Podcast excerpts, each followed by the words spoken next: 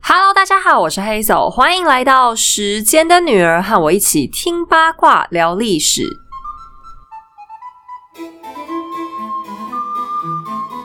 本节目由法罗某意大利手工床垫赞助播出。今天本来想跟大家闲聊一下的，但没办法，因为今天故事会很长，超长。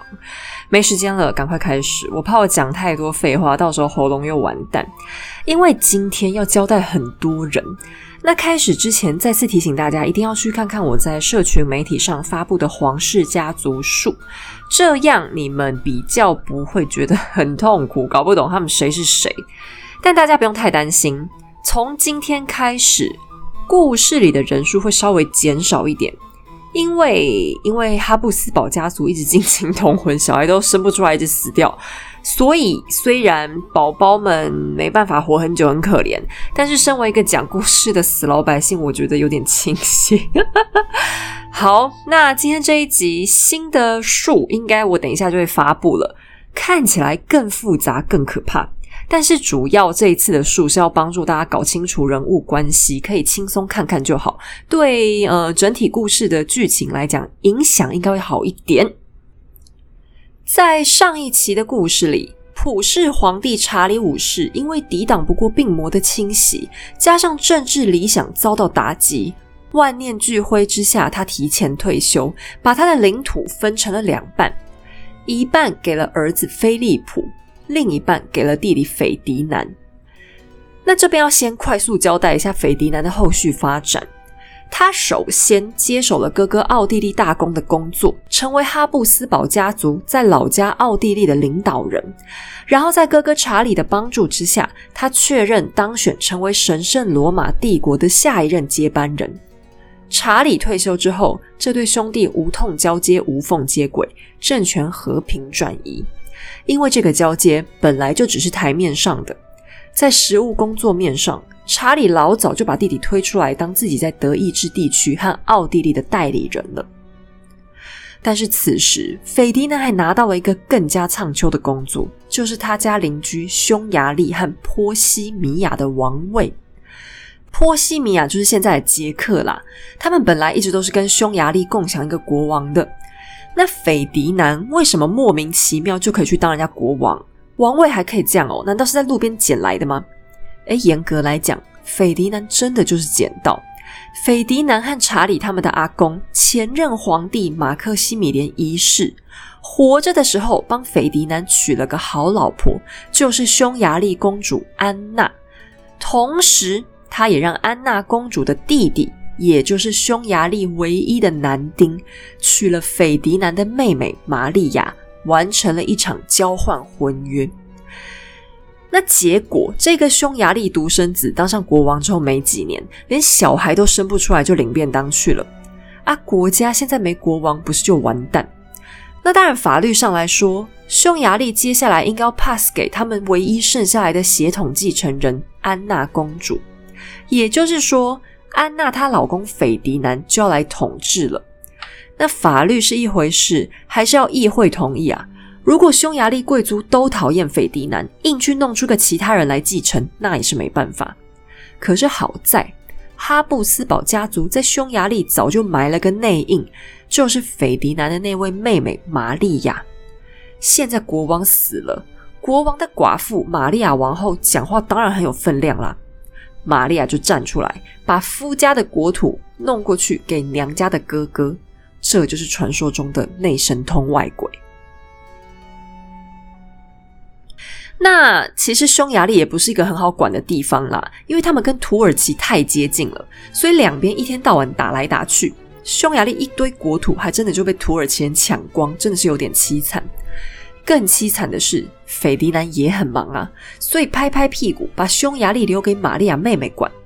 这位玛利亚妹妹是个有点可怜的女生，她运气比较不好，没有遗传到爸妈好看的长相，脸上的哈布斯堡特征很明显，就是厚唇。那上一集故事里我有讲过，查理有哈布斯堡下巴，就是又长又凸，比厚道还要更严重。不过这个特征在女生身上倒是不会有，女生比较常出现的就是这个香肠嘴了。不过玛利亚妹妹虽然不是很漂亮，但她很有内涵又聪明。在她小时候，阿公马克西米连就是蛮疼她的了。在她结婚之后，玛利亚跟老公的感情也还不错，但她还是很倒霉啊，年纪轻轻的就守寡了。照理来说，她现在变成寡妇，应该不会有什么事情要做嘛。不过，因为他生在哈布斯堡家族，国土太大，两个哥哥查理和斐迪南实在管不过来，就只好叫他来帮忙。斐迪南叫玛利亚负责管匈牙利，他管得要死不活，每天都在高喊：“我要退休，我要打卡下班回家睡觉。”斐迪南一听见就立刻装死跑掉啊！但是玛利亚妹妹应该是一个很有责任心的人啦。明明很讨厌上班，但上班的时候还是非常认真工作，而且工作绩效还超级好。哎，你这样根本惯老板啊，活该不能退休嘛！结果就因为他做太好，等他们兄妹的姑姑负责管理荷兰的玛格丽特过世之后，玛利亚还被调到荷兰去接班。这下可好，玛利亚每天大哭大喊说：“我不要，我要回家。”他还写信跟哥哥说：“我觉得我上班上到都快要死掉了，快点让我走啦！”哎，是真的哦，不是我乱讲。他说他在荷兰上班，每天都感觉跟脖子上掉了一条绳子一样。结果这两个哥哥决定装死到底，完全不理他，一直坚持要他当这个荷兰的摄政。工作合约到期之后，还强制他续约。哎，你们现在知道全世界最惨的事情不是当个社畜，而是明明已经很有钱了，居然还要被强迫继续上班。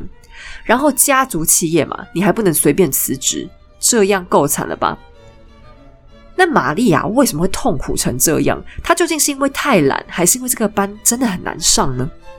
主要还是因为她身为一个女性，会受到很多的限制。虽然查理跟斐迪南两个人本身算是蛮没有性别歧视的人，查理他还特别爱任用家族女性来帮他工作，可是宫廷的其他人没这么先进啊。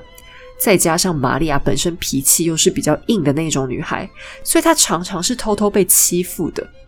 然后荷兰他们的政体又比较特别，议会权力很大，管得很宽，所以她管理起来真的是相当的辛苦。那后来，玛利亚终于成功辞职，因为她哥哥查理退休了。哎，你都可以退休，结果不让我走，这样像话吗？呵呵，查理还真的就是个双标王，本来还真的不想要让玛利亚辞职的。那幸好荷兰的继承人是查理他儿子菲利普，玛利亚最后辞职成功用的理由，你们一定会超熟悉。我和老板理念落差太大，不好意思，让我回家吧。因为菲利普是一个毕竟是年轻人啦，就跟他想法真的差蛮多的。那菲利普因为他他接班之后发现哦，老天工作量真的太多，还是想要请玛利亚帮他代管，所以就一直挽留他。但这一次玛利亚坚持我一定要开除老板，所以他就胖胖胖不管三七二十一，跑去住在查理隔壁的修道院养老了。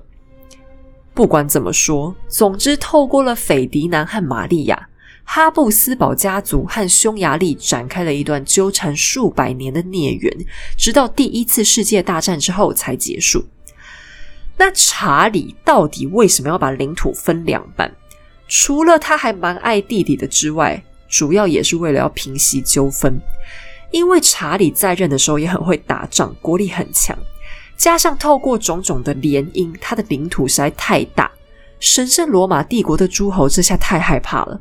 英国、法国这些大国也很害怕，如果他家再不拆开，迟早哪天大家会联合起来狂打哈布斯堡一阵。那其实我觉得哈布斯堡家族可以这么强悍，在查理这一代有一个很重要的原因，就是家族团结。他们六个兄弟姐妹之间都是非常互相帮忙的，没人跑出来搞什么窝里反。但他们也是会吵架啊，就是偶尔会对彼此的想法有一些意见，但他们永远都是吵吵就算了，回过头来还是互相 cover 结成一团。所以，一个家族能不能越过越好，向心力还是很重要的。不过，现在我们要先离开在中欧这里的故事，先回到南欧的伊比利半岛上。查理五世在分配遗产的时候，对亲生儿子还是比较偏心的。他毅然决然选择把老家送给弟弟，一方面是因为西班牙现在国力很强，他们在海外的美洲发展的很好，所以经济上实力也很雄厚。那另外还有一个重要的原因是，菲利普在西班牙出生长大，因为他的妈妈是葡萄牙公主伊莎贝拉。结婚之后，这位王后就近一直待在西班牙的卡斯提尔，没有跟着老公查理到处跑。那也是因为这样，伊莎贝拉皇后的工作就是要负责管理西班牙。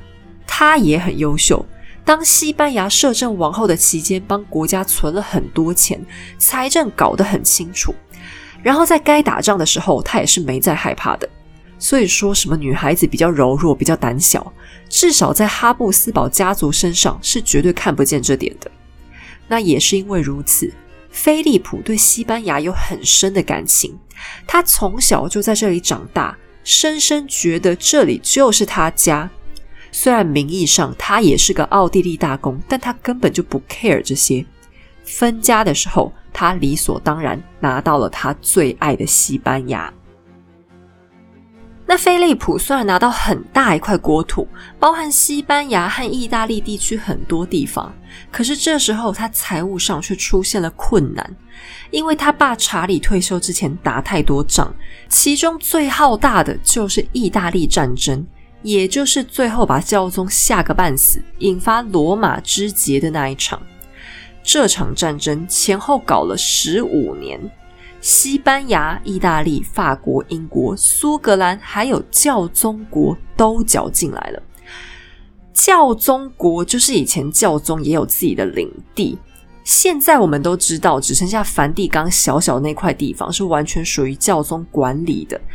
但是在故事里，十六世纪的时代，教宗国的领地还是蛮大的哦。那意大利战争除了这些地方以外，还有神圣罗马帝国。也就是德意志地区也加进来，甚至最后连土耳其人也跑来参战了。那最终是谁打赢了呢？我认为哈布斯堡家族算是没赢，因为他们欠太多钱，然后还结了一堆仇家。但这场战争最终的重点也不是输赢，更重要的是欧洲局势就此被改变。在这场战争之前。欧洲人比较没有国家民族之分，反正我们都是天主的孩子，大家都是基督教世界的成员嘛。那其实这场战争最重要的根源之一，就是哈布斯堡家族太强大了，管的地方太多，下面被管的欧洲国家，特别是神圣罗马帝国，就心生不满。本来同一个统治者旗下，大家不应该分彼此。可是现在他们会吵吵闹闹说：“哎，我们是德国人呐，我们讲话的时候你们西班牙人走开啦。”或者是意大利人生起气来说不想跟其他诸侯国一起吃披萨，因为你们都乱加东西。于是欧洲的民族主义开始兴起，大家自主性开始变高了，每个国家都越来越觉得应该要多跟自己人更团结在一起。查理五世。本来是想借由这场战争镇住整个欧洲，想跟他啰嗦的人，没想到不但失败，还引起了反效果。那其中有个国家反应特别激烈，就是法国。因为查理这个人有时候很压霸，他对自己的亲属很好，很偏心，但对付起外人的时候完全没在手软。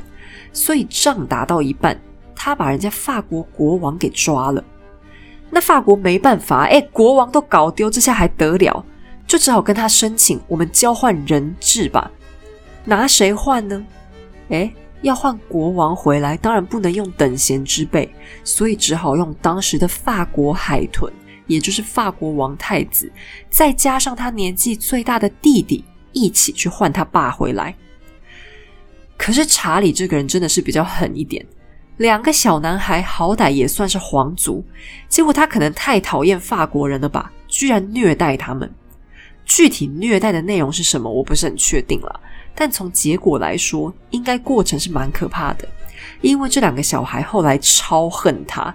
等他们被放走之后，法国海豚不幸只当了一年国王就早死。那这个海豚又是谁嘞？哦，今天又要有一群出来跑过龙套的人。这个只当一年国王的海豚，就是苏格兰的玛丽斯图亚特，他的第一任老公。那等他死之后，他弟弟就登基。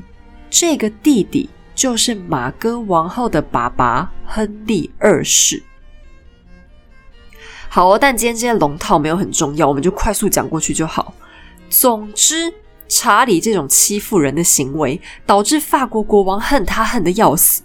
后面法国和西班牙的关系持续恶劣，就是因为查理在战争当中种下来的恶果。还不只是这样，最惨的是他欠了超级一大屁股债，比金卡戴珊他屁股还更大。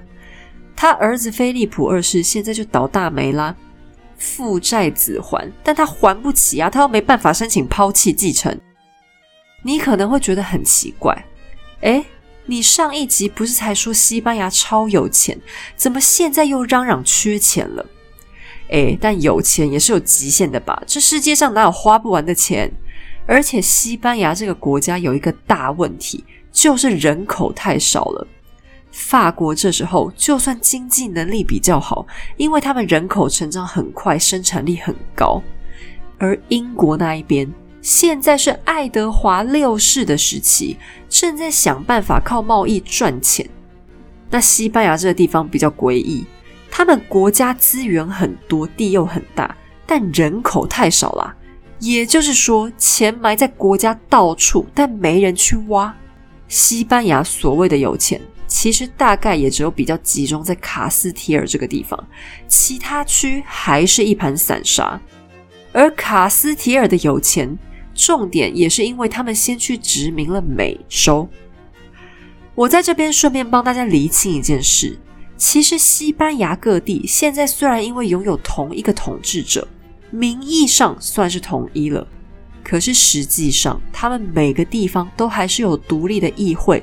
不肯承认他们是完全同一个融合的国家，所以这时候的西班牙说起来更像是一个地名。那这个地名又是什么意思呢？西班牙的原意就是兔子之地，因为伊比利半岛上有很多很多的兔子。不过这个字的来源说法有很多啦，兔子之地只是最广为人知的一种而已，但。兔子多不值钱啊，多也没用嘛。菲利普现在急需的是真金白银，因为他爸为了那个意大利战争到处借钱，那他还不出来怎么办？没怎么办啊？没钱我就不还了呗。他债主难道还能拿他怎样吗？别忘了，他手上还有强悍的西班牙大方阵，债主就算找黑帮来讨债也没用，到时候被断手断脚的绝对不会是菲利普。所以，就算债务到期，菲利普照样装死。西班牙的经济问题也因此开始不断的恶化。那在今天这一集，我有一个重要的任务，就是要来郑重介绍西班牙这个独特的国家。前面我没有特别去讲，是因为西班牙被并在哈布斯堡家族的领地里，和其他的国家都搅成一团。可是，意大利战争结束之后，西班牙的民族意识也同样高高升起，他们这个地区的特色也渐渐开始越来越鲜明。我们在前面的系列里介绍了英国和法国，我不知道在故事当中我有没有成功传达出他们彼此之间的一些不同。相比之下，英国是一个比较乖巧一点的国家。他们的风格比较严谨低调，皇室在都铎王朝时期就必须大量受到国会的约束，绝对不是他们想干嘛就能干嘛。君主们受到的限制是很明显的，不只是基于政治上的考量，而是国会可以清楚的对他们做出约束。人民不满的时候，只会稍微暴动一下，目的也并不是要推翻国王，只是希望可以获得政府的关注而已。那法国那边的剧本就比较有激情了，他们想做什么事情的时候就会激烈的去做，他们的宫廷更阴险狡诈，大家心里的小算盘更多，什么毒药啦、刺杀啦，偶尔都会来一下。想花钱的时候也到处乱撒，人民如果不高兴，暴动起来不杀两个人是不行的。但是到了西班牙呢，这边是个更极端一点的地方。西班牙人做任何事情都很热情、很激烈，特别是打打杀杀。为什么西班牙大方阵这种队形会很强？不只是因为军事上的设计，还是因为当时西班牙人本身就比较好斗一点。在宗教上，他们也极端狂热。法国皇室对天主教的虔诚是一种选择性的虔诚，政治有利的时候，他们才会认真信。但西班牙全体人民对上帝和圣母的热爱是绝对毋庸置疑的，百分之百就是爱你。人民如果感觉不满意，就抄起家伙，蛮干一场，打到昏天地暗，彼此之间相杀都是很常见的事情。很多人都说，那个时代的西班牙明明就很保守，光是他们的宫廷服饰就全身包紧紧，开口闭口都说是上帝的指示。但其实他们这样的保守，反而就是他们对信仰激情的一种展现而已。可是，这样的国家在菲利普二世的时候出现了一个很大的问题，就是他们的行政效率很低下。大概是因为他们的热情都投注在其他更有趣、更热血的事情上了吧？所以，西班牙的官僚体系相当没水准。当你现在去到我们的公务机关，抽完号码牌之后，等了两三小时。你回家大概就会破口大骂，一定是公务员上班都在摸鱼打混，效率不彰啊！但十六世纪的西班牙人听到一定会超羡慕你，两小时，老子等两个月一件事情都办不下来啊！那菲利普二世是一个非常严谨的人，他的风格简单来讲就是小心谨慎，然后不苟言笑，正经八百。在他十六岁的时候。就因为他喜怒不形于色的人格特质，让他爸爸查理龙心大悦，还提前把西班牙的管理权交给他。那菲利普就很痛苦啊，每天上班看一群废物在那里扯后腿，所以他的统治其实也不是很顺利。再加上现在欠了一屁股债，他实在想不出其他方法可以赚回来，所以两害相权取其轻。他只好把行政体系搞得更加复杂，为什么呢？因为越啰嗦越复杂，中间可以凹钱的美美嘎嘎就越多啦。那菲利普他有一个外号叫做“谨慎的菲利普”，因为他个性就很谨慎、很严肃、很紧绷。他有一个大臣曾经这样形容：王子的笑容就像是被刀子割出来一样的冰冷。那幸好他的外表长得算不错，蓝蓝的眼睛，皮肤气色很好，很粉嫩。最重要的是，他的下巴长得蛮正常的，没有像他爸一样有畸形问题，只是嘴唇稍微有一点凸。他个子不高，但幸好以前男人出门都骑马，坐在马上倒也没人看得出来。总的来讲，他还是被大家夸奖说长得很帅的。那还好他帅啦，不然他这人个性很无聊很闷，女孩子应该会蛮受不了他。啊，说到了女孩子，菲利普二世这个僵硬直男，居然达成了一个很神奇的记录，就是老婆多。在《时间的女儿》我们曾经讲过的故事里，老婆最多的当然就是英国的亨利八世啦。可是他的老婆数量有很多人工操作的痕迹，又杀又离婚了，才达到了这个人类帝王史上的记录。可是菲利普不一样啊。他前前后后有四个老婆，而这个数字是自然 KPI，没有任何人为加工的成分在内。而且他这四个老婆出身一个比一个显赫，完全都是政治婚姻的结果。我们先来看看他的第一位老婆吧。这一位呢，是一个很可怕的择偶对象，但不是要说人家长得很可怕，而是因为别的原因。因为她是一个葡萄牙的隐翻塔玛利亚曼努拉，而这个女生呢是菲利普的表妹兼堂妹。那表亲跟堂亲这个字在英文里面都是叫 cousin，这应该大家都知道。那在西班牙文里面也是同一个字 primo。这两个语言在发展过程当中，大概没人想到，居然会有人需要同时使用堂表两种不同的身份来表达吧？可是菲利普和他的原配还真的就是这样，他们是双重表亲。菲利普的亲妈等于老婆的姑姑，菲利普他亲爸等于老婆的舅舅，也就是说。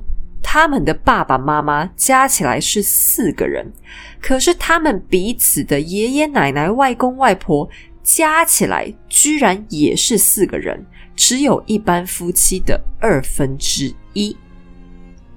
哈布斯堡家族的终极近亲通婚就这样开始了。这一切的孽缘都是由于教宗随便就会开放欧洲皇室近亲联姻的赦免令。而葡萄牙这个时候的国力本来也颇为强大。当 Infanta 嫁过来的时候，这对夫妻的婚礼极其奢华铺张，轰动全欧洲。可惜，这烈火烹油一般的花团锦簇转瞬即逝。婚后短短两年，年仅十七岁的西班牙王后玛利亚曼努拉就因为难产大出血而死。只留下了一个全身是病的儿子唐卡洛斯。那唐卡洛斯这个孩子很可怜，他正式的官方称呼叫做阿斯图里亚斯亲王卡洛斯，因为他是长子，所以他理所当然得到了这个太子封号，也就是阿斯图里亚斯亲王。但基本上没人这么叫他，大家多半都是喊他唐卡洛斯。唐这个字在西班牙，如果你看到是加在名字前面，就是非常正式的一种尊称。简单来讲，就是大人的意思，和英文里面的 Lord 有点像。所以，著名的西班牙讽刺小说《堂吉诃德》也有另外一个翻译名称，叫做吉科德大人。那唐卡洛斯从生下来身体就很不好，很正常嘛。他爸妈近亲通婚到这个程度，在现代都已经完全是犯法了。因为以优生学角度来说，小孩畸形的几率实在太高。果然，在菲利普二世身上消失的哈布斯堡下巴，重新回到了这个家族里。唐卡洛斯的脸上又长了个饭勺出来。但这边还不是他最严重的问题，而是他天生精神就不太稳定，脾气骄纵。菲利普小时候是一个严肃的孩子，并且做事谨慎小心。照理来说，他这样的人不太可能会放纵自己的嫡长子变成个小霸王。可是他根本管不住唐卡洛斯的情绪问题，这大概是由于先天的影响，后天想再怎么努力也很难控制吧。那因为菲利普这时候工作很忙，他还要忙着对付法国和土耳其人，所以唐卡洛斯就又被丢去给姑姑养。那哈布斯堡家族的女生很常需要帮兄弟当保姆，也不知道这什么奇怪的惯例啦，但他们已经一连三代都这样了。菲利普他也有两个妹妹，感情就按照他们家族传统一样，相当的不错，所以他妹妹当起保姆来倒是蛮乐意的。那唐卡洛斯这位姑姑又是什么身份呢？你听完之后很可能会想去揍查理五世一顿。她嫁去葡萄牙当王后，也就是说，当年菲利普和妹妹又跟葡萄牙来了一趟双重婚姻，而且对象都是他们的堂表亲。这对兄妹和那对兄妹各自结婚了。那幸好。这一次，姑姑和姑丈没有生出小孩来，不然那小孩生下一定又是满身是病。不过，在葡萄牙这个国家，又是另外一桩近亲通婚的悲剧。说起近亲通婚，葡萄牙可是完全不输给哈布斯堡，因为他们常年跟西班牙习惯性通婚，他们两边都抱着同一个希望：哪天对方的国王早点死干净了。可能就轮到自家小孩捡到一个伊比利半岛整体的国王来做。他们这一种互不认输的通婚法，终于让葡萄牙率先倒地，一个男丁都不剩下了。那么这个时候，西班牙的菲利普当然兴致勃勃的赶快跑出来了。大家可以打开社群媒体上我画的家族树往上找。菲利普二世自己不但是葡萄牙女婿，还是葡萄牙的外孙。他妈妈就是上一集故事里查理五世毕生的挚爱——葡萄牙 Infanta 伊莎贝拉。现在伊莎贝拉的兄弟们死光了，侄子也死光了。而伊莎贝拉她自己在家里是排行最大的女儿，于是葡萄牙王位就这样顺着他的血脉掉到了菲利普头上。葡西合并的大梦最终就在近亲通婚的助攻之下达成了。不过这场合并现在还没有真的发生，菲利普尚且必须先解决自己家的难题。什么难题呢？现在老婆死了，又留下一个连呼吸都让人胆战心惊的虚弱男孩。菲利普打算赶快再结个婚。国王结婚姿势体大，当然要挑个能捡便宜的对象来结嘛。于是他挑上了一位我们的老熟人——英国女王玛丽一世，顺带。还让菲利普捡到了英国配王的位置，可以和玛丽一世一起共同统治英国。那有关玛丽和菲利普这对夫妻之间大致的状况，我们在之前都铎王朝的故事里就讲过了。他们还是一样有血缘关系。玛丽的妈妈是阿拉贡的凯瑟琳，就是前面胡安娜她的亲妹妹。菲利普二世应该要叫呃阿拉贡的凯瑟琳姨婆，所以连带他也应该要叫玛丽一声表姨。他们两个实际上整整差了是一个辈分，但在国家利益之前，谁管这种小事？一样让教皇再发个公文就解决了。可是有些问题当然不会这样就消失啊，比方说这两个人的年龄问题，他们差了十一岁。这个时候，菲利普都已经二十七了，玛丽则是已经三十八。这两个人的关系，简单来说就是女追男。玛丽虽然看起来是个冷静的女人，但她内心深处是认真爱着菲利普的。为什么呢？大概是因为很帅吧。玛丽一看到未来丈夫画像的第一眼，就宣称：“我已经深深爱上了他，怎么办？赶快跟他结婚！”可是菲利普对她兴趣缺缺啊。玛丽除了年纪太大，此时的外表也已经饱受摧残。由于她常年被亲爸爸搞得压力很大，经常濒临崩溃的边缘，再加上她有严重的妇科疾病缠身，痛苦不堪。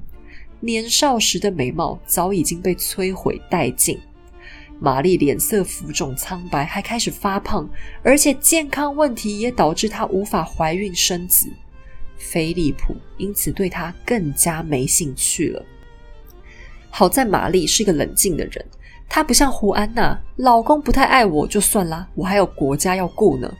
菲利普二世也没有像那个和他同名的爷爷渣男菲利普一样对老婆死没良心，他还是尽量保持自己的教养，偶尔跑回英国看看老婆，运用充满客套气息的外交辞令和玛丽保持着还可以的关系。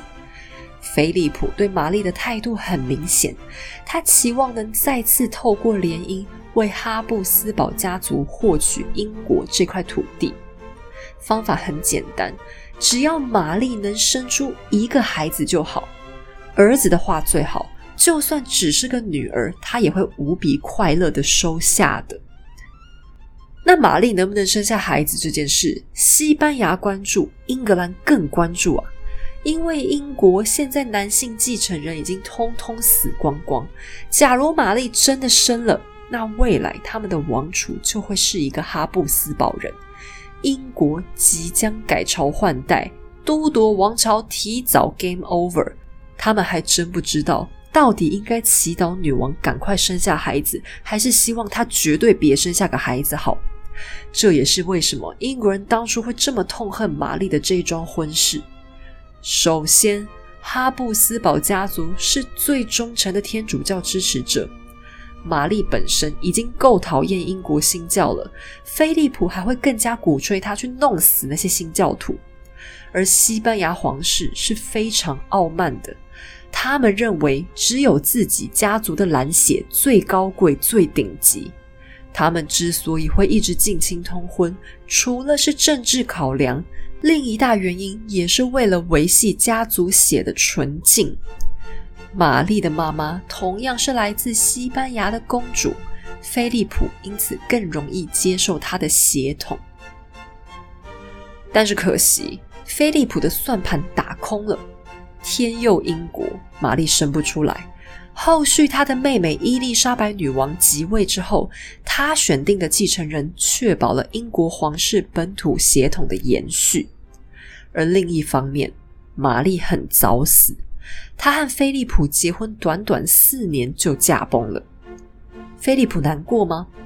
根据他自己写的信件内容是，他表达出一种合理的谨慎悲伤。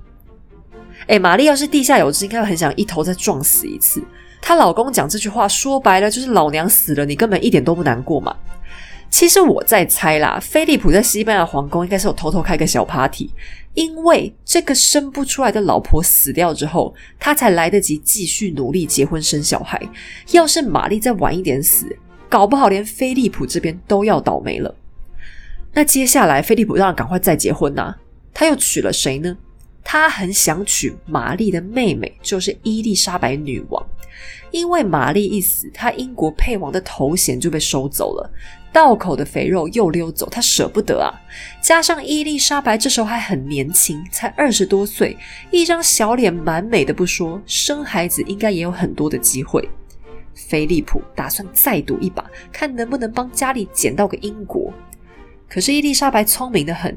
欲说还休，欲拒还迎几百次之后，榨光了他的利用价值。接着羞答答的说：“哎呀，我们信仰不同，不可以啦！”拍拍屁股，干脆利落的跑了。那菲利普当然气个半死啊，可是气也没用。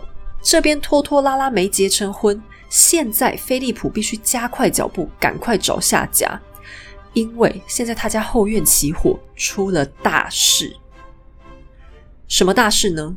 他的唯一独生子唐卡洛斯已经彻底长成一个歪掉的小孩，他的身体虚弱就算了，精神状况还越来越不稳定。不只是情绪暴躁，他已经变成一个残暴不堪的小恶魔。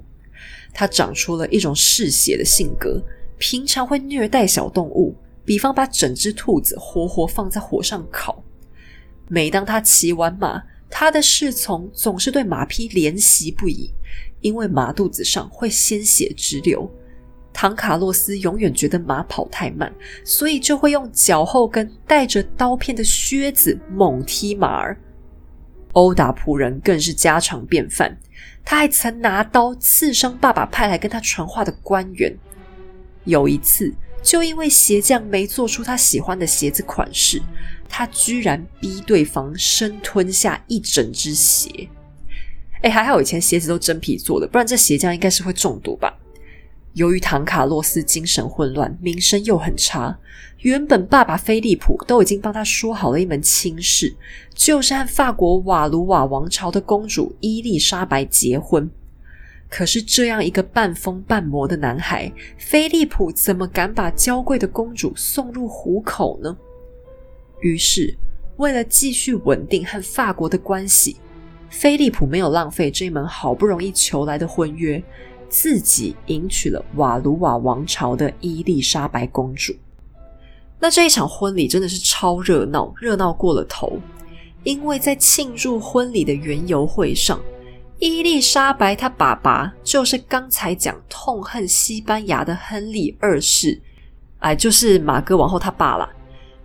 大概是因为长女结婚，他太嗨了，结果兴冲冲跑去参加比武大会的单挑项目，居然被戳瞎了眼睛，最后得了败血症死掉。这对菲利普来说，大概是一种买一送一，老仇人死了，还把人家女儿捡走。不过他倒是对法国公主非常好，非常疼爱。他前一个老婆大了他十一岁，现在这个老婆却小了他十八岁。年轻漂亮又天真烂漫，他怎么可能不喜欢？可是有一个人警备送啊，那就是唐卡洛斯。哎，本来是我的老婆，结果现在变你的老婆，爸爸，你根本就只是想自肥吧？那为了安抚他，菲利普只好公开承认唐卡洛斯的继承人身份，还赶快把他封为金羊毛骑士，甚至还把他派去低地国家和姑姑一起学习怎么统治。可是唐卡洛斯这时候突然出了一个意外，就是从楼梯上摔下来，摔坏了脑袋。哎，我没有要乱讲哦，他是真的摔坏脑袋，头破了很大一个洞。你说好端端一个王子，怎么会从楼梯上掉下来？难道旁边都没人看着吗？看有什么用啊？看屁看！他根本就不给看。他之所以会掉下来，是因为他正在追一个宫女妹妹。追干嘛？你说呢？还能干嘛？传说唐卡洛斯虽然身体很差，但某方面却兴致高昂，而且需求很大。想想他残暴的性格，我是宫女妹妹，我也害怕被追上，还不知道会有多惨嘞！赶快奔向自由吧！唐卡洛斯兴致一来，你跑我追，砰一下没看路，就从楼梯上给跌了下来。这一摔可摔出了大事，他身体本来就不好。这下更是濒临死亡边缘，还没生下其他小孩的菲利普绝望透顶，各种法宝都搬出来想挽救儿子的生命，最后还甚至拿出了一组压箱宝尸体放在儿子旁边。那也不算是尸体啦，最多算是尸骨。它是属于某个天主教圣人死掉之后的骨头，简称西兰骨头。西班牙人就是很迷信，说这一组东西有法力可以治病，只要摸一下就会好。诶，没想到唐卡洛斯摸完还真的好起来了，奇迹啊！上帝显灵，西兰骨桃大显神通。好了，这当然只是我本人的乐色话。虽然西班牙人当初是真的全体相信了这一股西兰骨桃，但医生们通通愤愤不平。因为更有可能的是，御医在王太子头上打了个洞，进行头部穿孔手术，才救回他一命。不过，这个手术具体到底有没有医疗效果，到现在都还是存疑啦。所以，到底是西兰骨头还是脑袋钻孔比较神奇，这还真的不太好说。但是，总之总之，唐卡洛斯的小命成功被救了回来。他爸菲利普正在谢天谢地谢圣母，结果很快就后悔了，因为唐卡洛斯大概真的是摔得太狠，伤口愈合之后，整个人精神故障，变成了一个疯子。他的脾气变得极端暴躁，还常常克制不住口出恶言，甚至公开扬言要杀死爸爸，谋反。菲利普和唐卡洛斯的父子关系降到了冰点，他又气又急又恨，但偏偏自己还是没生出别的儿子。向来严格进行表情管理的菲利普，这下也真的快崩溃了。你是不是也跟菲利普一样，常常感觉压力山大，力不从心呢？晚上睡觉的时候总是翻来覆去，难以入眠吗？好不容易睡着了，起床以后却又腰痛、背痛、肩膀痛，让你工作的时候很难专心。黑走特别推荐法罗某意大利手工床垫，由欧洲多家五星级酒店指名选用，有独家的独立筒人体工学分段技术，让你全身的肌肉和骨骼都能找到各自的需求，轻松舒缓压力，保持脊椎平衡。躺着睡、仰着睡、侧着睡，醒来以后都再也不怕肩颈酸痛、手发麻。法罗某取得欧盟医疗等级认证，就算假日整天赖在床上，也不用担心肌肉和微血管压迫的问题。另外，他们还有超过十项的欧盟专利，用专业为你打造最放松的睡眠，更通过多项检验认证，无毒无臭不易燃。法罗某拥有自己的舒眠认证中心，用大数据算出最符合人体需求的设计。当菲利普还只能躺在马毛做的床垫上翻来覆去，被儿子气得睡不着觉。只要一张法罗某，就能让你比西班牙国王更享受。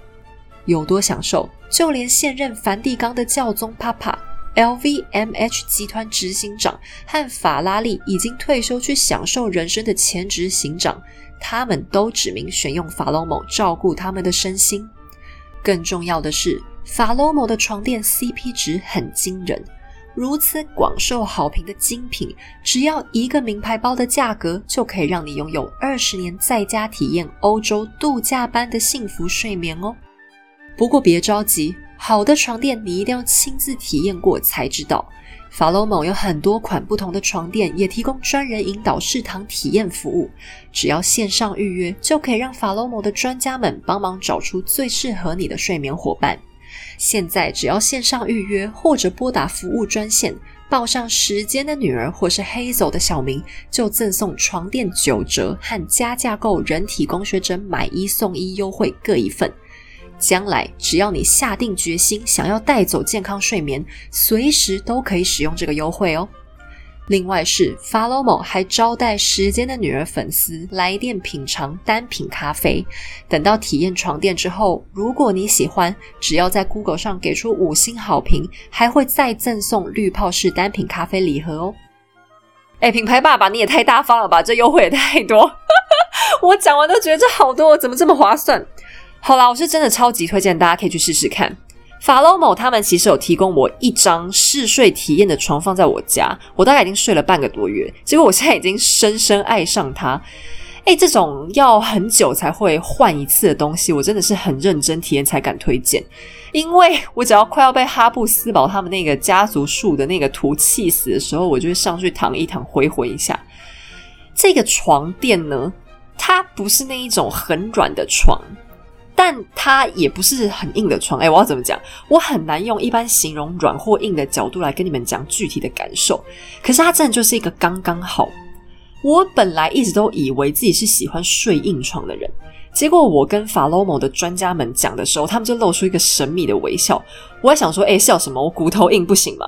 结果我躺完才知道，因为根本就不是软硬的问题啊，是支撑力的问题。他们的床垫分七段，真的每一段压起来的感觉都不太一样。你只有躺上去才知道他们为什么要这样设计。如果你最近刚好要换床，那请你一定要给法罗某一个机会，因为它一方面真的是 CP 值非常高。你们去如果知道价钱以后，应该就觉得诶真的很划算。就算你最近没有要换床，还是可以去躺一下。特别如果是你平常睡不太好，或者是常常腰酸背痛。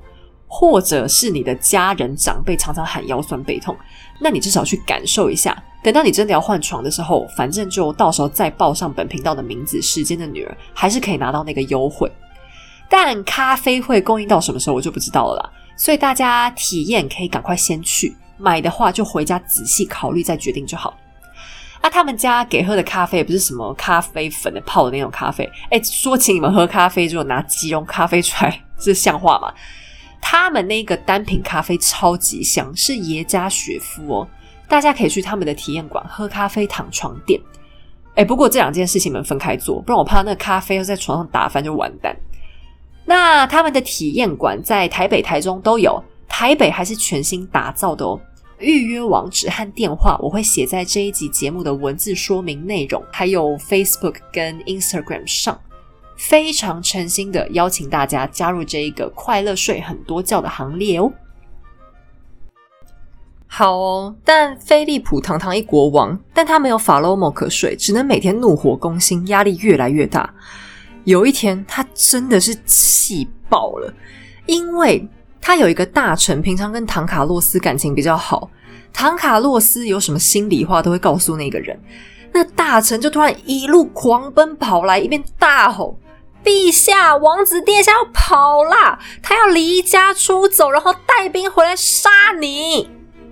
菲利普气不打一处来，他本来想说算了，我明天再去找儿子算账。结果大概他太气了，又没有法罗魔术，他就失眠。到午夜的时候，他气到干脆跳起来，还穿上盔甲，带上长剑，跟四个国会议员直接杀去，踹破唐卡洛斯房间门，宣布把他逮捕。唐卡洛斯就此沦落到跟他的阿奏胡安娜一样的命运，发了疯，被囚禁了起来。不知道是幸还是不幸，半年以后，这个失去理智的少年就病死了。菲利普的政敌们宣称是他亲手毒死了儿子。菲利普大概觉得松了口气，却有一个人非常难过，就是他的妻子，现任西班牙王后，也就是唐卡洛斯的前任未婚妻伊丽莎白。人人都厌恶唐卡洛斯，觉得他疯疯癫癫、性情残暴，只有伊丽莎白非常同情。奇怪的是，唐卡洛斯也唯独只有在面对伊丽莎白的时候，会变成一个温柔的人。当唐卡洛斯失去自由，伊丽莎白还一连哭了好几天。她向菲利普求情，但即便是这个受宠的女孩，也没办法挽救唐卡洛斯的性命。有关唐卡洛斯和伊丽莎白之间的故事，在后世还被写成了一出著名的歌剧，就叫做《唐卡洛斯》。在剧中，他们两人情投意合，菲利普却出于一己私欲，强行拆散他们。唐卡洛斯成为受人爱戴的王子，菲利普是暴虐无道的君王，伊丽莎白则是荡气回肠爱情故事之中的可怜女主角。但这出戏剧可以说和事实相去甚远。不论是国内的记录，或是外国人的转述，唐卡洛斯都是一个让人退避三舍的人物。甚至还有外国旅客直言说他又丑又可怕。而菲利普对妻子极端宠爱，伊丽莎白还写信告诉过母亲，自己对丈夫非常满意。伊丽莎白曾经罹患过天花。这在当年是一种可能致死的病，菲利普却仍然不肯抛下他，坚持陪在妻子身边，直到她痊愈。当伊丽莎白流产多次，终于生下了第一个孩子，虽然只是个女儿，却仍然让菲利普非常快乐，三天两头就给女儿买玩具、买珠宝，宠上了天。遗憾的是，在伊丽莎白生下两个女儿之后。再次经历了流产，这一次他没能熬过去，撒手人寰了。这是菲利普第三个自然死亡的妻子了。这要是放在东方，完全就会被说是个克妻命啊！但西班牙国王的地位太显赫，伊丽莎白的娘家还一度打算把她的妹妹玛戈王后嫁过来，但或许是因为还在思念亡妻，菲利普拒绝了。可是别忘记，他到现在还是没有儿子，这问题仍然得解决啊！过了几年之后，他赶快再娶，这是他最后的孤注一掷。再生不出来，就是天要亡他菲利普了。那结果，菲利普最后娶了谁呢？这边真是要稍微专心听一下，他娶了妹妹的女儿。同时，也是奥地利哈布斯堡家族那一边斐迪南皇帝的孙女。好，这样讲你们是绝对听不懂的。我简单再理清一下：哈布斯堡上面的兄弟是查理和斐迪南，没错吧？菲利普呢是哥哥查理的儿子，但是同时，查理的女儿就是菲利普他妹，又嫁给了斐迪南的儿子。也就是说，他们堂哥和堂妹结婚，然后又生下来的那一个女儿，去跟菲利普结婚了。再简单一点来讲，菲利普就是跟自己的亲外甥女结婚。哎，反正讲半天，你们我在猜应该是听不懂啊，就去看那树状图就好了。这就是一起超级离谱的近亲通婚，因为他们连辈分都大乱。菲利普和他最后这任老婆身上的血统，至少有一半是完全相同的来源，就是哈布斯堡家族的血缘。那反正 anyway，他们两个就是要结婚。那婚后，菲利普对这个年轻老婆也相当不错，夫妻感情很好。虽然两个人相差二十二岁，但菲利普从来没有让年轻老婆委屈过，常常花很多时间陪她，然后怕她哪里不习惯什么的。那蛮有意思的是。哈布斯堡家族直到现在，我们讲过的所有角色都是胡安娜那个渣男老公美男子菲利普的后代。可是他们几乎所有人都对老婆很好，也没出什么特别恶劣的花心分子。现在我们讲的这个菲利普二世，更是从跟前面那个法国公主结婚以后，就连情妇都没有，他都不要了。以当时的标准来说，他也仍然可以算是一个纯情男吧。那这第四个老婆叫做安娜啊，她叫什么真的也不是很重要，反正你们就听过去就好。反正她就是很努力，想要恪尽职责，就一直生，一直生，一直生。然而，哈布斯堡家族近亲通婚的恶果终于开始显现。他一连生了三个儿子，通通年幼夭折，只有第四个幼子才终于成功存活长大。可是这位王后仍然没有逃过早死的命运，她因为流感一病就死掉了。大家不要小看感冒哦，现在感冒好像很容易，你就去看个医生，吃几个药，好像就会好的差不多了。但是以前的人得到感冒真的是件生死大事。到此为止。菲利普的四个妻子都过世了，而他自己居然还只有四十三岁，身体还挺健康的。但是他大概也觉得不想要再继续祸害那些年轻女生，终于停止了他的婚姻大计，小心呵护仅有的一子二女慢慢长大。那也是自从第四任王后死了，菲利普的工作突然开始变超忙。首先是他那个隔壁邻居葡萄牙，我刚才前面有讲过。还是一样，因为近亲通婚问题，他家的男丁最后通通死光。那这样下来，就会有很多人跑来抢王位啦。菲利普最终当然还是用武力镇压了所有对手，一举拿下葡萄牙国王的宝座。这下子，西班牙帝国的权势终于来到了巅峰，因为葡萄牙本身也有很多的殖民地。西班牙透过了菲利普他爹赞助了麦哲伦的环球旅行之后，又跑到天高皇帝远的地方继续扩张。现在，西班牙终于达成了各种意义上的日不落帝国，全世界二十四个时区里都有他们的领土，就连奥地利哈布斯堡家族都远远自叹不如。菲利普这下开始唱秋了起来，写了一大堆目中无人的宣传标语，到处贴。比方什么“太阳总是照耀我”，“超越黄道线”，“世界不足我欲”，反正意思都是在说老子国家超大超爽，怎么样啊？那所谓物极必反，乐极生悲，长得太高必会撞到头。菲利普这种臭三八炫耀行为，真的激怒了其他所有的欧洲人。与其说是激怒，他们还更像是被吓坏了。西班牙每天都在扩张，谁知道扩着扩着，哪天会不会就扩到我家来？再加上现在帝国庞大，菲利普开始犯了个毛病，就是爱管闲事。自己家大业大，事情已经管不完了，他还偏偏爱当大哥。如果有其他国家不乖乖信上帝，他就非要跑去把人家打一顿。在他心目中，所谓的乖乖信上帝，就只有一种办法，那就是和他一样信奉天主教。可是欧洲的新教早就开始崛起，宗教改革的浪潮一波接着一波。上帝的乖宝宝菲利普看了一肚子火，觉得不处理一下不行。这时候，信新教最激烈的地方大概就是德国，低地国家就是荷兰那边，还有北欧。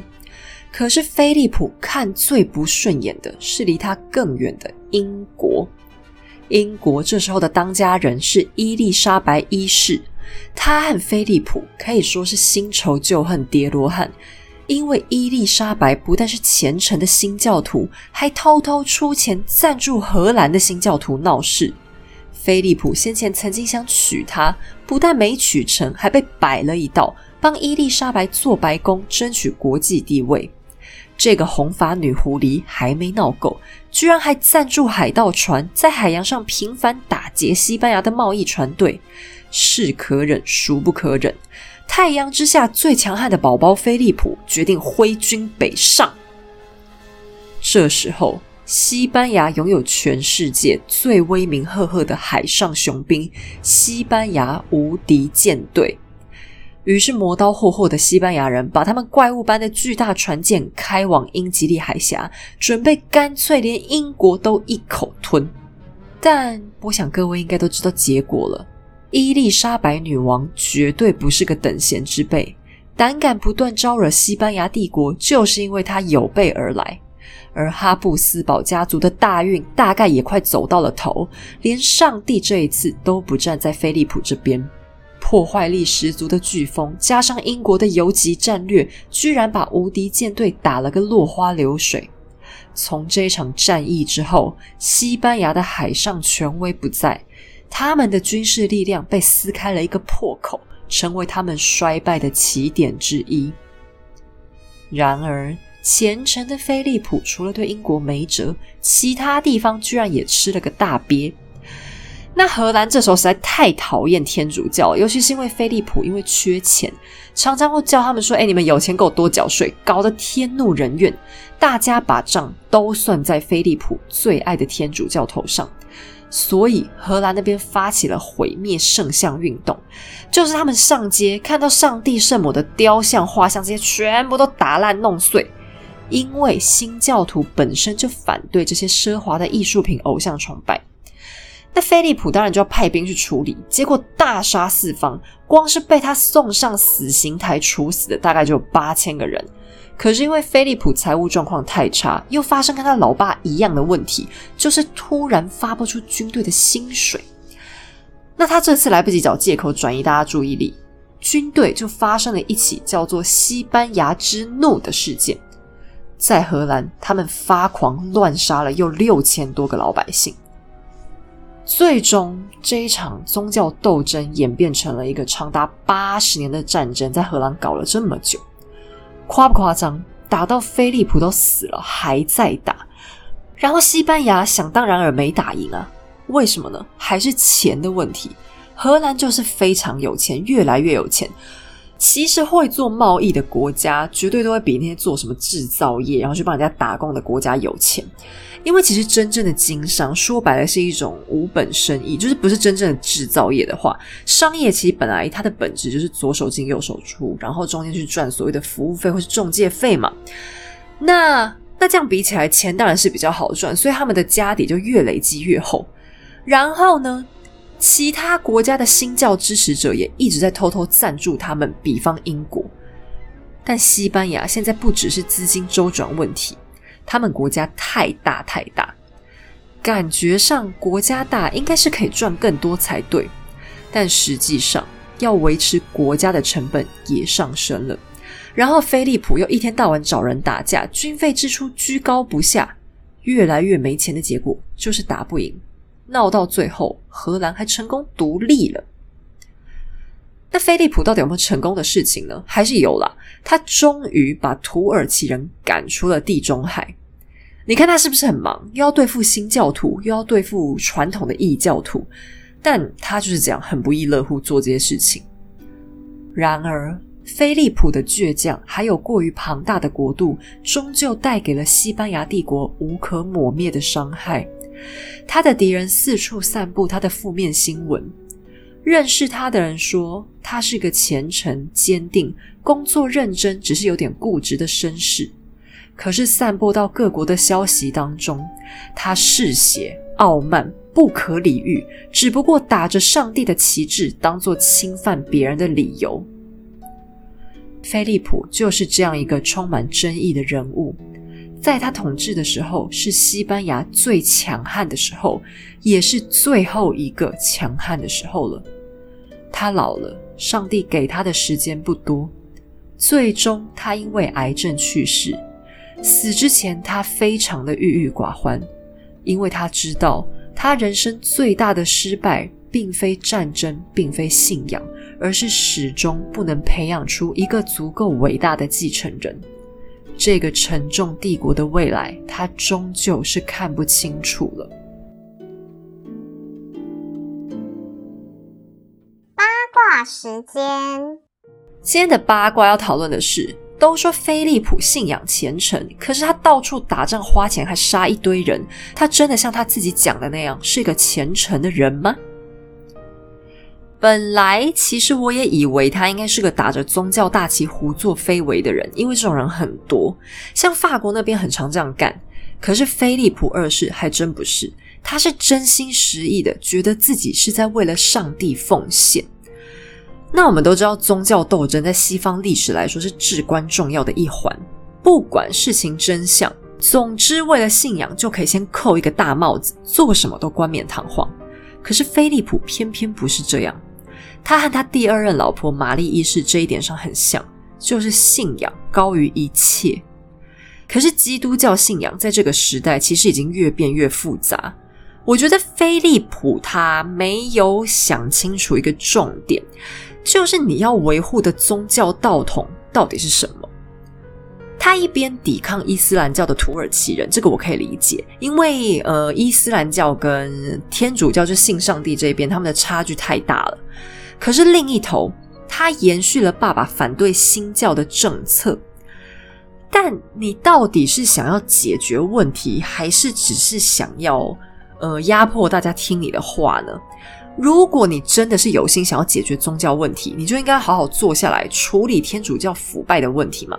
因为新教之所以越来越兴盛，归根结底当然是因为天主教会有很多很烂的地方。不然你说，如果新教其实没什么了不起，怎么会各国就各个地方都有越来越多人投入新教的行列？那要不然就是新教太好，要不然就是你天主教太烂，你总有一个呃是有出问题的嘛。结果。菲利普没处理，他没有去思考这件事，他只是想用暴力叫大家闭嘴。那好吧，你爱这样就这样，随便你。可是他又把太多的重心放在这个问题上，然后是不计成本代价的去做。他的人生当中，天主教占的地位大到你难以置信。以前的君主花最多钱做的事情，除了打仗之外，就是盖房子。那因为西班牙国力这时候达到鼎盛。所以，菲利普如果没盖个几栋新房子，好像也说不过去。于是，他就跟太阳王一样，打算盖一座很宏伟、很吓人的建筑。可是，太阳王盖的是宫殿，菲利普他老人家盖的是座修道院。狂吧！堂堂一国王帮自己盖新家，盖的是修道院啊！这一座叫埃斯科里亚尔修道院的建筑。以后大家如果去西班牙玩，很值得去看看啦，是他们非常有代表性的古迹，在当时还有世界第八大奇景之称。那你去看那座宫殿，就会比较了解所谓的西班牙风格，也就是极其奢华壮丽，到处充满上帝。说真的，我觉得气派上它并没有输给凡尔赛，只是风格没有那么眼花缭乱，规模也稍微小一点。那它里面还是包含一般的教堂，还有宫殿、陵墓、图书馆，还有真正的修道院等等措施，宗教的气氛非常重。那当初盖这个房子，说真的，他也是花了一个大钱。但老实讲，我觉得他这一种行为啊，要怎么说呢？很理智吗？对你信上帝是一回事，可是，呃。讲白了，他那个时代的西班牙有一点外强中干，就是表面上国家领土很大，但就就欠了一堆钱啊，没什么钱，他却仍然花了一大笔钱在做这件事情。那那以他的立场来讲，他当然会很堂皇的说：“哎，我这样是为了荣耀上帝啊！因为以前欧洲人是很喜欢靠建筑这些东西，在天主教这边，呃，做出所谓的荣耀上帝。那这一点其实也是为什么新教这么反对他，因为新教觉得干嘛浪费钱做这些事情？你信上帝是靠新信仰，可是天主教他们传统这一派都老是想要搞什么艺术品啊，花大钱，什么珠宝、法器这些东西出来，好像没有钱，上帝就开心不起来一样。”那反正 anyway，菲利普他晚年的时候就住在这里，哪也不去，你就知道他的信仰是虔诚到什么程度。可是也正因为他一直坐在这个修道院里面，他对世界上其他地方发生的事情，就是比方说有些比较先进的思想，或者是呃一个很根本性的问题，新教到底为什么那么多人信？哎，他天天待在修道院里面，你觉得他会有办法理解别人在想什么吗？那这样的情况理所当然会对他的一些思想开明的程度造成一些影响嘛？可是菲利普更特别的是，欧洲的大家嘴巴上都是讲自己很虔诚，但君主们边虔诚的同时，心里也会有很多自己的小算盘在打。像英国的亨利八世，也曾经因为要讨好教宗，被封为上帝的守护者。可是你看他最后是不是说翻脸就翻脸？当宗教对国家利益或是对他个人利益有冲突的时候，他不但抛弃信仰，还干脆推翻了信仰。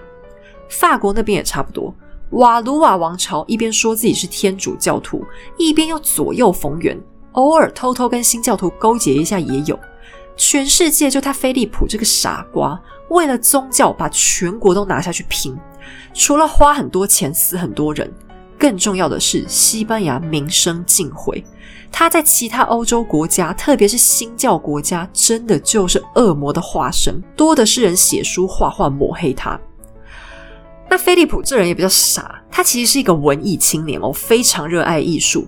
但是他好像没有像英国伊丽莎白那样把艺术结合进生活、结合进政治这样的灵感，所以他从来都没有正确的利用绘画或是文学帮自己树立一个良好的形象。于是，在其他欧洲人心目中，西班牙人，特别是他菲利普，就是残暴、不文明、没水准的代表。那为了宗教，菲利普还让国家牺牲了一件事。他把西班牙宗教裁判所的权力开到最大，只要疑似是个异端，他就把你送进去。然后以前西班牙本来还有一些摩尔人跟犹太人，本来他们只要改信天主教，国家都还是会接受。那当然，这里面一定会有很多挂羊头卖狗肉的事情，就是假装改宗嘛，这很正常。偏偏菲利普他这个人非常的较真，他拒绝睁一只眼闭一只眼，非要把他们通通逼死，或是逼得离开。结果就是经济又受到严重打击，因为这两个族群都是很懂赚钱门道的。然后他还规定哦，不准其他国家的学者到西班牙来交流，因为他害怕这些新教的思想会流进来。那，那你这无疑就是思想上的锁国啊！这造成的后果你可想而知。中国的清朝就干过一样的事情吗？那你看最后他们的下场，你就可以明白，这种思想上的束缚，其实可能是比什么所谓的经济封锁啊，比你军事上力量的不足，还要产生更长远的伤害。这也就是为什么西班牙在接下来的岁月里，各方面都不断的落后其他欧洲国家。那其实菲利普他真的不是一个坏人，我是指如果他跟其他君主比起来了，他杀的人嗯没有特别少，可是以他的领土范围这个比例来算起来的话，也不算特别夸张。然后他也没有过什么虐待老婆、虐待小孩的记录，工作态度良好，也没有什么不良嗜好，而且他也并没有杀死自己的儿子唐卡洛斯，是因为严重的饮食失调才死的。只要不牵扯到宗教问题，基本上菲利普算是个四平八稳的君主。但他实在太爱当老大哥，向世界散播天主教、散播爱了。可是，在国际上，你如果想当老大哥，真的要有本钱，要有心理准备。在西方国家的历史上，每一个想当老大哥的，到最后都没有好下场，因为没有一个国家是真的具有足够的能量，长期担任大家的仲裁者。想当老大哥这种事很明显啊，唯一的好处就是面子大。可是历史的教训告诉我们，面子这种东西是要钱的。想要面子，你就得花钱，你不可能面子里子同时都有。这些所谓的老大哥，其实更多时候都只是厚着脸皮宣称自己是。台面下他们真正干的事情，通常都是一些偷鸡摸狗、占别人便宜的。可是菲利普他没想明白这个道理，他可是拿真金白银、真刀真枪去跟人家硬拼，争取当天主教老大哥。而且他这个人心其实很软啊。比方说，西班牙无敌舰队去打英国，结果输一屁股，没想到菲利普不但没生气，还转头跟他的臣子很谦虚的反省：一定是因为我有哪里不足，上帝不高兴了，才让我们输掉了这场战争。另外，他还特别交代，我们一定要好好照顾死掉将士的家属，要给他们抚恤金，照顾人家小孩。而且最重要的是，他说到做到。光是这一点，在欧洲就有多少君主比不上他？他们多的是讲了一嘴，结果到最后好人做完，拍拍屁股跑掉的。所以你说，菲利普真的是个坏人吗？比他耍无赖的国王多的是吧？但是很可惜。菲利普他想要的东西太多，国土他要，民生他要，海上贸易他要，信仰维护他也要，最终的结果却只是让他赔上了西班牙哈布斯堡的未来而已。在菲利普之后，西班牙的国力进入了衰退。一个家要有钱是很难的，需要好几代人的共同努力才能达成。可是，一个家要穷下去却很容易，只需要出一个败家子就够了。西班牙哈布斯堡家族虽然没有出过真正意义上的败家子，却再也找不到一个像过去马克西米连一样魅力四射、能征善战、长袖善舞还运气爆表的优秀君王。西班牙哈布斯堡王朝的生命还能延续多久呢？菲利普二世近亲通婚生下来的那一个唯一的儿子，还打算跟哪个亲戚结婚呢？下一期。一个我也不知道该怎么继续讲下去的故事就要登场了。